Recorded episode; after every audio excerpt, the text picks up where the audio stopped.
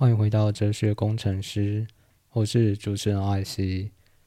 今天的今天是 EP 十三，然后主题是环岛与日常生活。那所以从标题就知道，我最近跑去环岛，就是呃农历年期间我跑我跑去环岛，所以前面闲聊部分就是呃问一下大家，今年农历年约蛮久的十天吧。大家做了些什么呢？那我就是像主题说的，跑去环岛。那为什么会做这件事情？其实，其实每过几年就会有人来邀我，或问，或跑来问我，或者或者是激我。那其实最早在十七岁，就是升大学。呃，高中升大学那个暑假的时候，我当时的同学就一群人有有问我要不要一起单车环岛。但我那时候就是当时第一个想法就是，我靠，你疯了吗？你们疯了吗？暑假一起单车，我就觉得太狂了，然后我就没有去。然后过一个非常呃颓废的暑假，然后就到就成为大学生。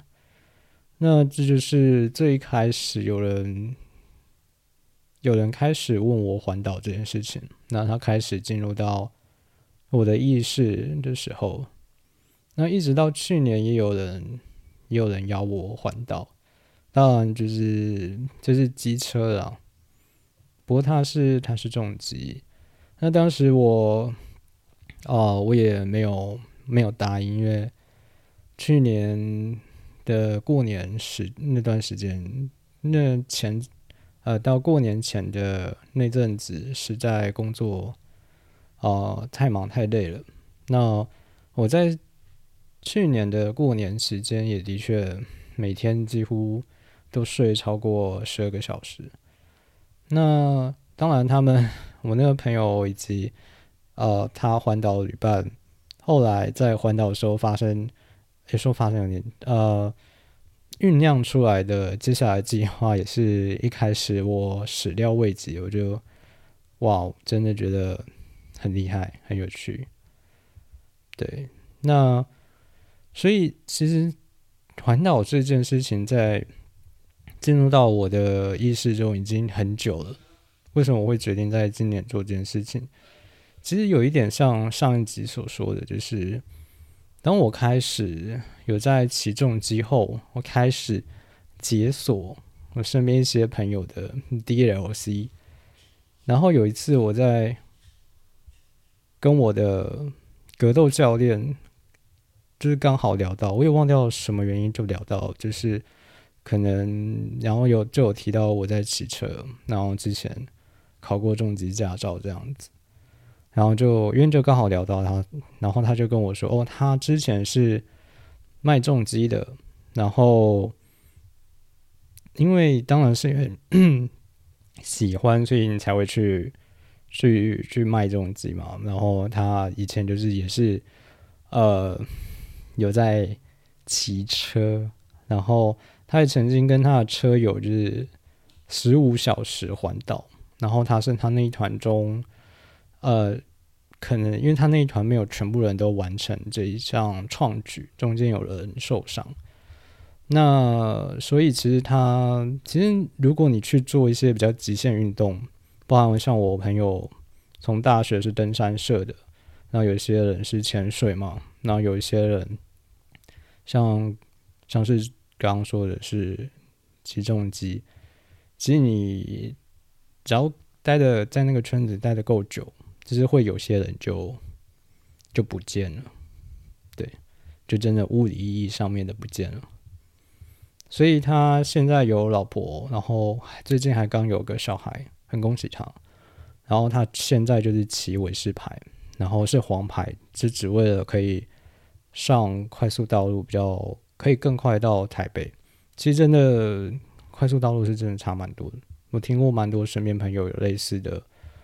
的原因，因为要上快速道路，所以买买重机、买黄牌。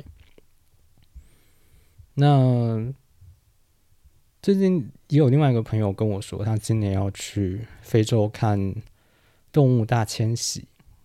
我其实没有特别懂这是什么，然后他就跟我说，我们最近就在聊这件事情，就为什么要去环岛，然后他就跟我讲这件事情，我们就分享这件事情，然后他说他的长辈跟他说过，就是呃，其实还是要趁年轻还走得动的时候，都去看看一些东西，然后先去冷的地方，再去热的地方，先去远的地方，再去近的地方。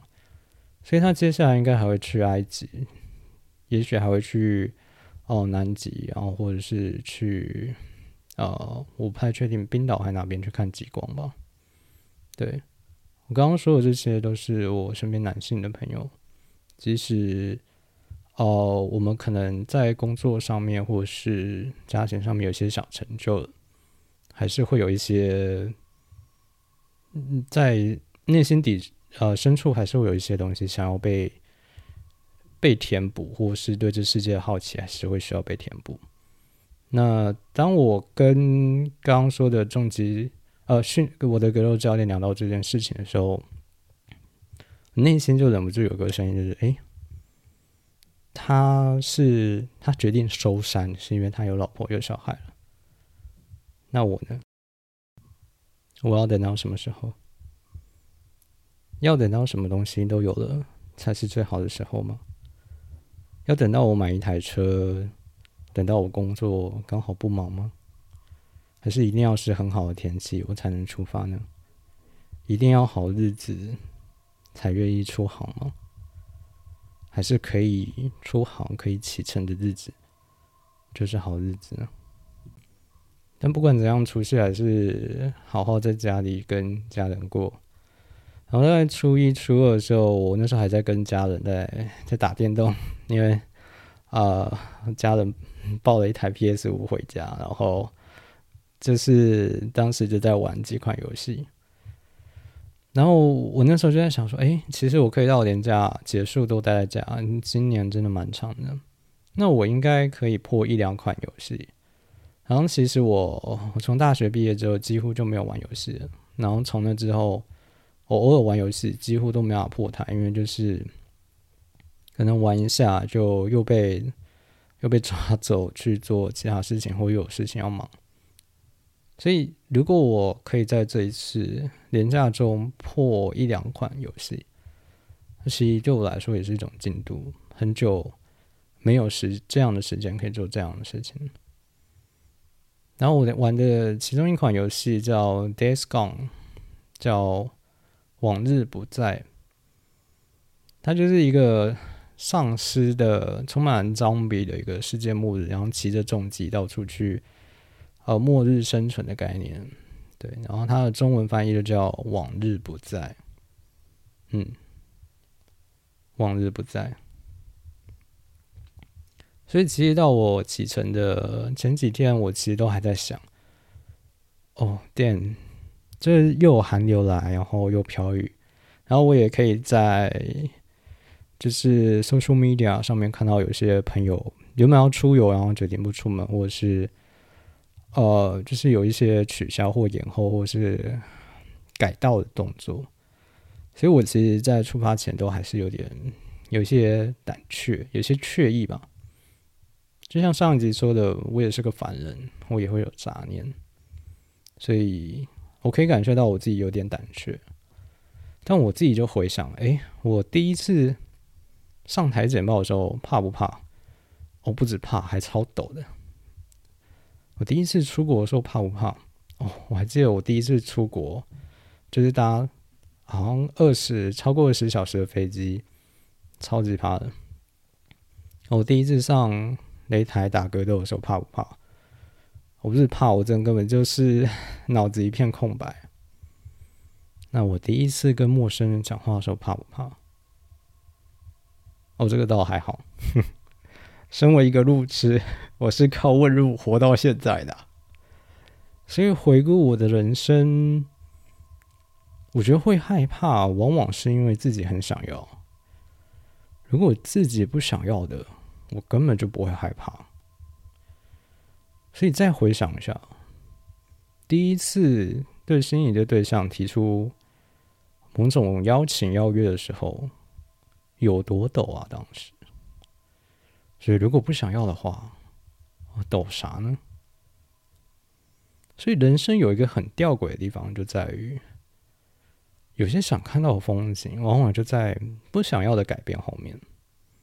就像你想要看到一个很壮丽的风景，去前往的路程一般都是非常崎岖而且遥远的。所以有些事情再陡都得顶着，因为有些风景我想看见。而我人生的准则之一就是，永远、永远做少一点后悔的选择。所以我就出发了。那总共就呃五天四夜还完，然后真的就是绕一个圆。其实我四天就可以还完了。那我在台中多待一天陪朋友。那这次会这么赶的原因，其实真的真的很赶，是因为我一直一直订不到房间，因为我是有点极限玩法，就是我当天早上，甚至我前一天晚上才订隔天的房间，所以我我第一天，哦，我真的很多地方都是匆匆经过，我就是第一天就到花莲，然后第二天我就到高雄。对，然后我这一次全部都是住背包客栈，除了在台中多待一天陪朋友那一天之外，我都是住背包客的客栈。然后有一晚，我整个房间全部都是环岛的，然后除我之外都是起重机的，就只有我是小白牌。然后他们就是觉得我蛮屌，因为他们那时候有看天气，然后他们就决定先从西边开始。但我是直接最开始就是挑战大魔王，那就先骑北移，再骑苏花，然后就是这样子绕回来。所以他们就觉得，因为就像我前面说的，你重击你黄黄牌你可以上快速道路，其实光是西兵就很快，但是东部可能还是差不多啦，但是就是西边就是蛮快的。然后这一次我经过几乎每个县市的时候，我就会回想起在这个县市过去的回忆。然后我就发现，哎，很多地方都是我以前去都是去工作的，因为我以前做建筑的。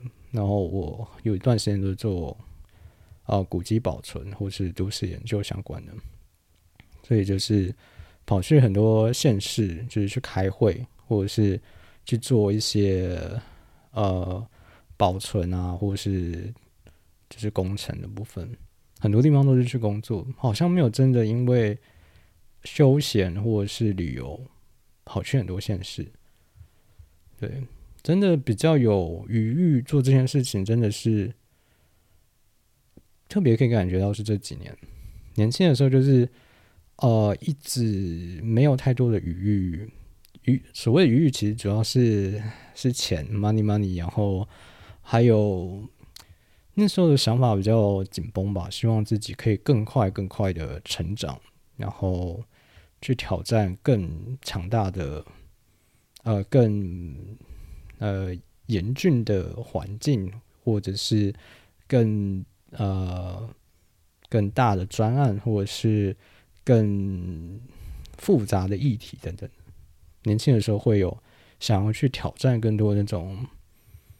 呃，想要跟想要对这个世界呐喊说：“哎，我觉得我可以。”但其实没有人在，没有人在管这件事情。那年轻的时候就是会有这些很狂的想法。现在回想一下，真的是，嗯，可爱可爱。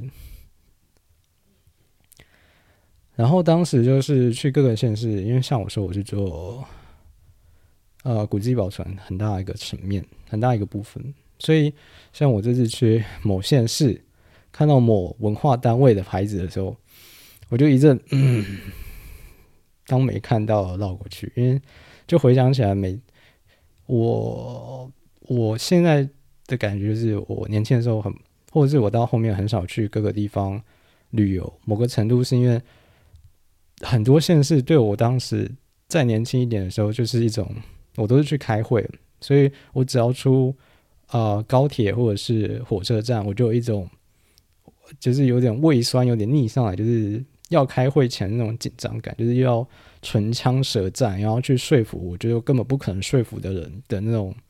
的那种无力感冒上来的那种感觉，所以对很多现实的就有点负面心锚，就挂在上面，所以就以至于有一段时间就真的也没有很想要去其他县市呃走走。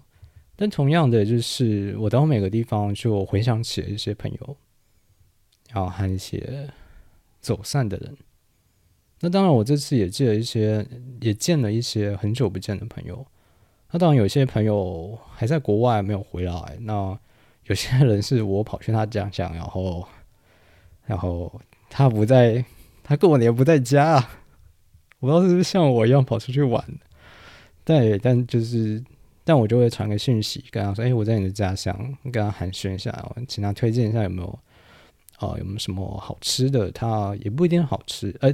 必须是好吃的，反正就是他平常他们从小吃到大。我想要去，想要去知道我这个朋友以前是呃看着什么样的风景，吃着什么样的食物长大的，去聊呃有一种可以去多看到呃朋友不同面相的感觉。所以就像啊村上春树日本的小说家写了一本没有色彩的多奇作的虚拟之年。呃，这就是我的年节巡礼。对，那在这一段旅程中，其实一直会有一种自己是少数或异类的感觉。因为我其实初三的时候出发嘛，所以其实年节毕竟大家还是首先是先跟家人嘛，就是除夕、初一、初二跟家人过，然后再可能初三这样。初三的时候，可能就跟朋友度过，或者是跟你的伴侣度过。所以我到我第一站是宜兰，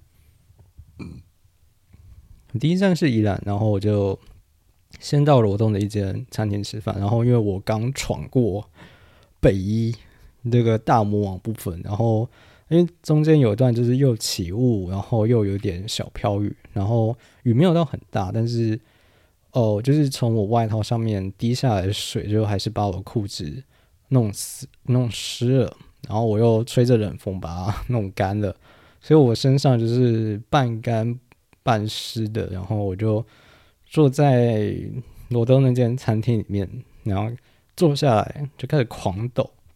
对，就是，但我应该抖个有十分钟、十五分钟吧。但因为我以前待过国外一阵子，所以我抖得十分的自在。但就是就边抖的时候，边观察一下旁边，就是哦，基本上都是跟家人、跟朋友吃饭，然后就我一个人非常狼狈的、孤零零的、湿哒哒的坐在那边吃饭，就是作为一个异类的感觉。然后，其实我。我第一天就在苏花公路就就摔车，所以是一个呃人没什么事，车没车更没有什么事。然后呃就但膝盖就磨破，然后裤子有点磨破。然后前几天就算我包扎消毒过后，还是会有点呃渗一些，可能也不是血，可能就是组织液吧，因为伤口还没凝呃还没还没凝固，还没结痂这样子。所以我摔车之后，每一天就是因为我到每个县市，如果我们要吃饭的话，我会去找一间咖啡店，就是坐下来喝个咖啡暖暖身，休息一下，然后查一下接下来往哪边走。然后我只要每进一间咖啡店，然后店员的眼光就会往下瞄，就是应该是看着我的膝盖了。但因为很多次，然后我就突然可以了解到了，就是。啊，胸部比较丰满的女生的心情就是，嘿嘿嘿，我我的眼睛在这边好吗？你可以不要再往下瞄了。就 My eyes are here, please don't look down。对，就是会有一种哦，突然可以理解的那种荒谬感冒上来，所以就常常会有这种，就比如说我去咖啡店，就可以看到大家都穿的非常的 fancy，然后很悠哉。很正常，去咖啡店我一般也是穿的很很 chill、很很 cozy 这样子。然后就我是一个好像生存模式的这样走进去，然后进去也是先抖一下，然后喝个咖啡，喘息一下，然后查地图，异物感，其实一直会有一种感觉，就是。到某个时刻，就会开始可以感觉到，哎，自己是少数那边的，跟多数那边的很多想法做法，其实还是有差别。所以就有点像是，就算都是羊，又分山羊跟绵羊。于是我就啊，我终究是山羊，我没办法过绵羊的生活，然后骗自己说这样就够了。我终究是我会往山上走的，就算哦，在山崖的悬崖上面、崖壁上面跳跃时坠落，受了点伤啊，我觉得伤好了，伤好了之后，我还是会继续往山上走，因为我是我是山羊，我终究没有办法。过绵羊的生活，所以在人生很长的时间，其实蛮习惯自己是异类的。而我作为一个哦这样有体会的、有自觉的，最大的体会就是，哦，不要忘了，不要为了装作是自己是平凡人、是普通人，而拔掉，而刻意拔掉自己属于异类的部分，那只会让你活得更痛苦。当然还是要社会化，然后还是要能够走入人群，然后还是要呃有办法藏着或是藏去你一些比较特殊的部分，但你仍然要能够保持自我。我这是去经过那个。啊，我到苗栗的时候就去找借我车的朋友。哎，对我车还是借的呢，还摔了呢。总之就是把车牵到他认识的机车行，然后顺便就是把车做个保养之类的。然后因为我跟他说我摔车，然后他就带我去拜拜。然后他就去，我就深入苗栗国的信仰中心，就有点像间谍动物一样，就是入国境。然后之类的，然后我就看他拜拜拜的非常虔诚，跟他平常在我面前有点嘻嘻哈哈的形象很不一样。那我就是想要走入这样别人的日常的感觉，就像前面说的，我我想做类似寻你寻你之年的事情，我想走到别人长大的城市。看看他们是在什么样的环境长大的，吃着什么，看着什么，做着什么，说着什么。对，然后道别他后，我就骑回了台北，就是绕了一个完整的圆。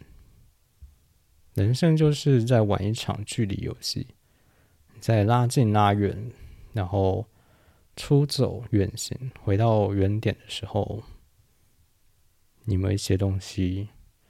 更踏实，而不知道从何时开始，我开始会把我的人生用纪录片的角度去思考、去旁白。那其实，在我这次出发前就想好了，这位借我车的朋友就是我要特别感谢的赞助商。我当时跟他说：“哎，我要去，我想去环岛。”然后他就直接把他的车钥匙丢到我面前，说：“嘿，骑我那台。”然后我就看着他，一脸懵逼的说：“哈，哈，真假？”他就很拽对我说：“嗯呐，就是嗯呐。”我看着他，有点困惑，有点湿。我指眼眶的部分。可那车钥匙丢到桌上的声音，有点像是敲响寺庙里的钟。如果你有在跨年的时候去过京都的话，他们会敲一百零八个钟声，代表你的烦恼都被敲散了。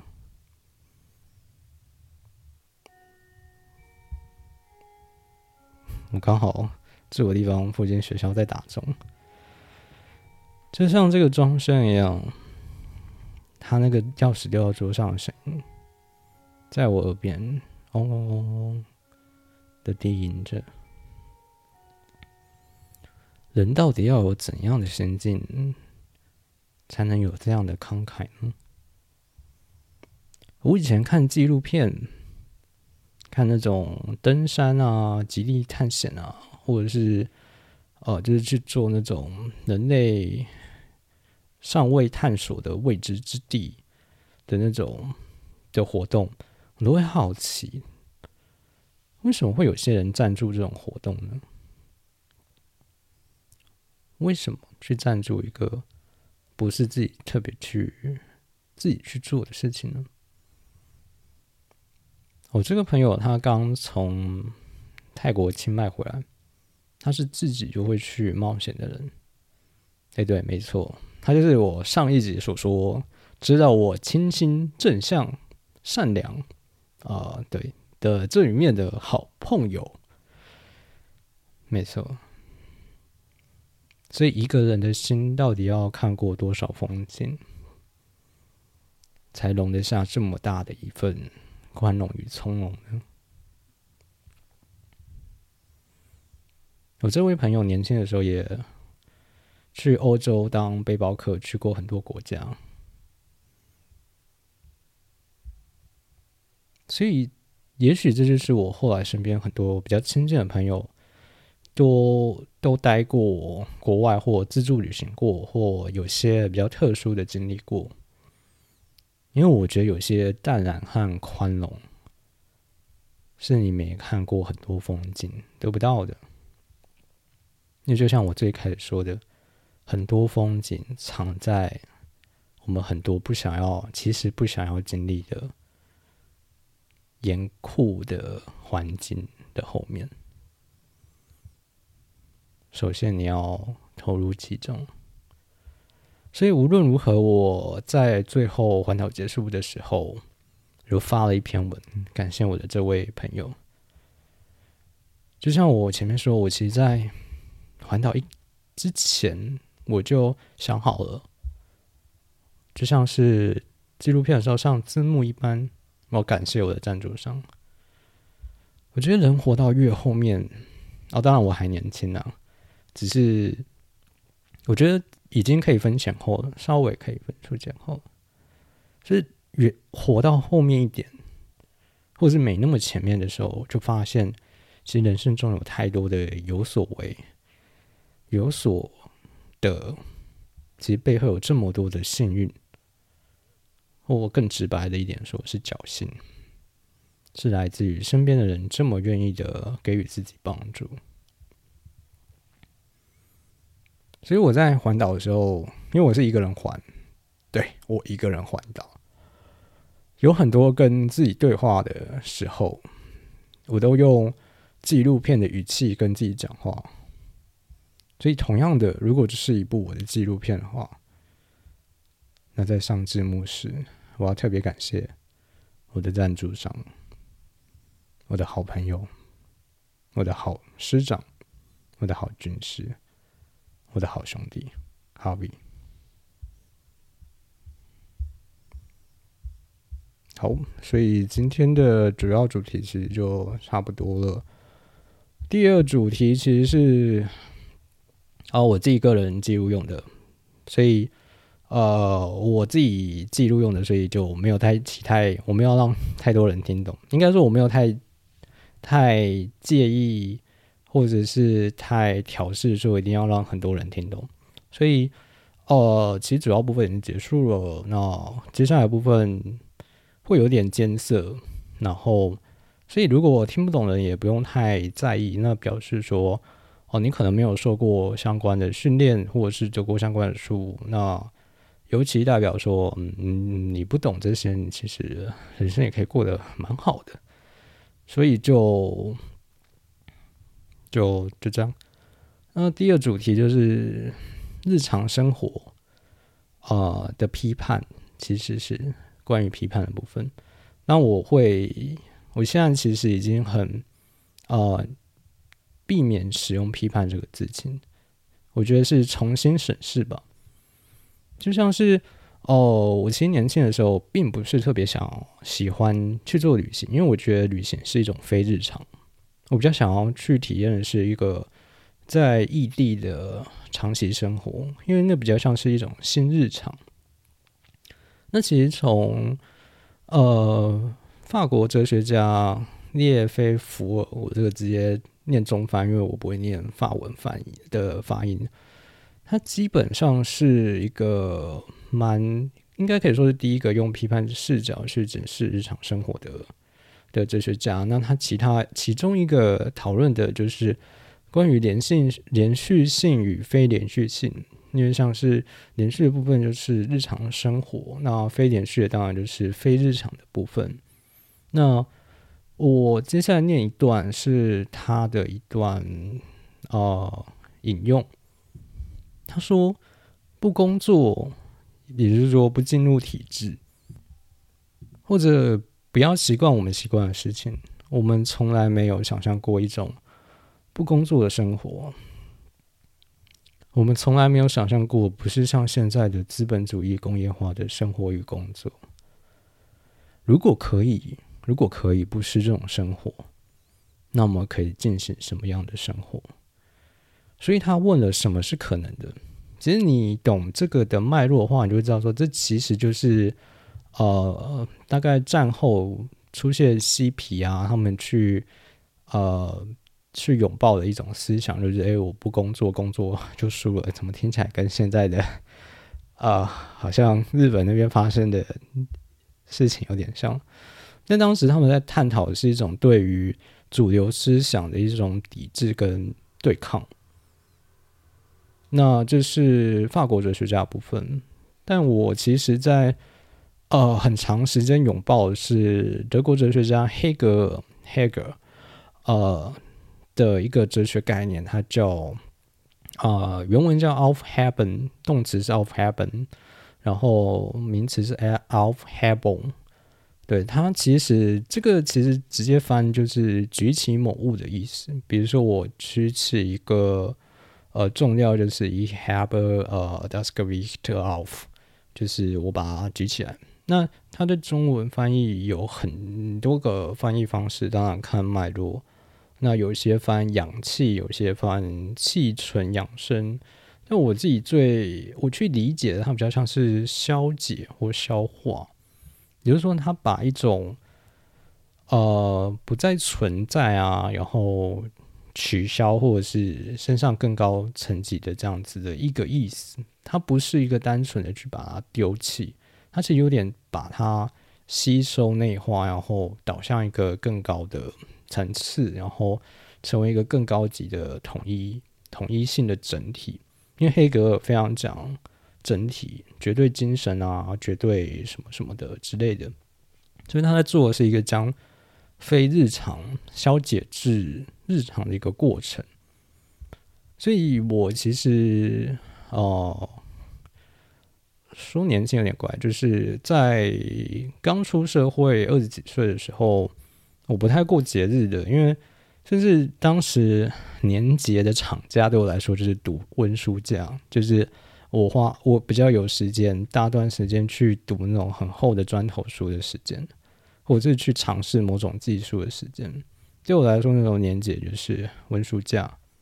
那我那时候也偏信一句话，就是：哎，看一个人怎么过一天，就知道他怎么过一生。所以，把一年的每一天都如实，甚至是相似的过，是我当时蛮偏信的一个想法。其实跟康德的一生蛮蛮接近。所以，其实像刚刚所提的。呃，我比较两个哲学家嘛，一个是法国哲学家列菲弗尔，一个是德国哲学家黑格尔。那法国哲学在我理解上面都有比较偏，都有一种呃现象学的偏向，所以啊，常常在读的时候有点像在读散文，或者是不像是在读一个很严谨的论说文。所以也许会在其中找到一些极光片语，就像是你在读散文的时候可能会有一种哦共鸣，或者是呃我懂他在提什么的意思，但是它整体其实没有那么的清晰。而我以前比较喜欢那种逻辑或可解释性，尤其是对呃普遍的呃事实、现实可解释性最高的一种呃很强的一种论述。但我最近几年的更想去尝试，去比较像是去掌握一些片段，然后给予他再诠释的一些。就像列菲弗说：“什么是可能的？有没有一种更好的理解或可能性？”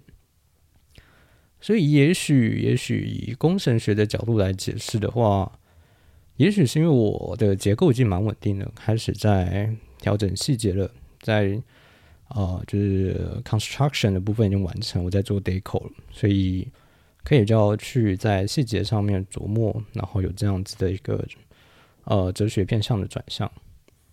那回到这一次环岛，其实让我审视自己的过去，有点就像前面说，有点太过于仰赖日常的部分，而忽略其实其实非日常才是你去给日常的重要养分。因为你把它翻译成消解，其实它就是你去消化非日常的部分，让你去你在日常部分可以做升华或者是 level up。那其实他很需要我用非日常的部分给予他养分，所以这一次的体会就是哦，年以前真的有蛮多莫名的偏执，而少了一种对于某种可能性的尝试。对，但当然我也明白我当时在呃在 struggle 或者是 suffering 什么事情，所以我也觉得就嗯，这也是人生的醍醐味啊，就是。啊，晚知道总比不知道好喽。那虽然我总说要做少点遗憾的选择，但是完全没遗憾是不可能也没有必要的。那只是陷入另外一种另另一种的完美主义而已。毕竟生活中总是要有一些遗憾和不安，才会去推使我们继续前往。成为更好的样貌。那这就是今天的全部内容。那哦，对，要感谢那个诶，有人抖内我，谢谢谢谢抖内我，真的很少很少看到抖内，所以看到的时候我有点看不太懂是什么东西。哦，我收到 email 的时候我有点看不太懂。然后对我看一下哦，哦是是 job 书我。我看一下哦，哦，他说年假尾声听到关于几种不同类型人际关系该怎么维持跟互动，感触很深，也受益良多，请爱惜君。我的希望爱惜 some days，我的希望爱惜 kun days，どうもよろしくお願いします。对，请我啊，请爱惜君。 喝杯咖啡，谢谢您的产出，也谢谢呃 Drop 叔，好，这我们都现实中见过面，好好奇妙的感觉。啊，请我喝这杯咖啡。他讲的这个应该就是上一集，那嗯，其实上一集我自己有评估说要不要讲的这么，其实有一点煽情啊，我自己当然也知道，但其实我自己回首呃一些过往啊，或者是检视一些事情的时候。我必须说，我做的某所有选择，啊，都是我选的，所以某个程度我也知道会有这样的结果。但有时候结果，呃，可否承受跟你一开始预期的会有点有一些不一样。所以提这点，只是我把，呃，当时我有点轻忽后果的一些事情拉的。权重拉的比较比较高啦，所以呃，如果你感触很深的话，其实你也你也是多少有点来对答案了，所以你也已经知道了。我其实想要提点的是，或者是分享的是，如果你还在做选择的话，呃，多想想，其实有些后果可能不是你一开始想的这么单纯或简单，你可能会。就像我一直说，尽量做少点遗憾的选择。那当然，有些业或有些 consequence 是你多少是要背负的。那我没有后悔去做一些选择，只是，嗯，还是会有一些遗憾呐。就像我前面说，遗憾是啊，不可能完全没有这样。你用力活过的话，基本上。一定会这样发生。好，所以感谢 Job 苏的 Donate。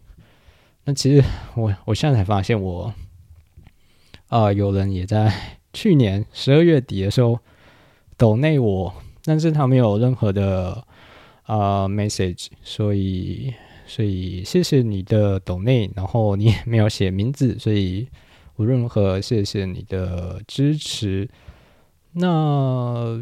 今天的所有内容就到这里。那这里是哲学工程师。那如果你喜欢我的创作的话，欢迎在啊那个你收听的平呃平台去追踪我。然后，如果你对这一集有些想法想要跟我分享，或今天想要跟我分享的话，欢迎来啊 Instagram 追踪我，然后可以。就 message 我或什么的。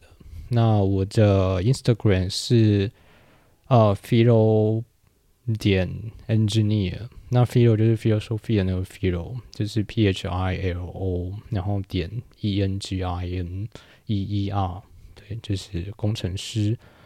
那就这样啦，我们下次再见，拜拜。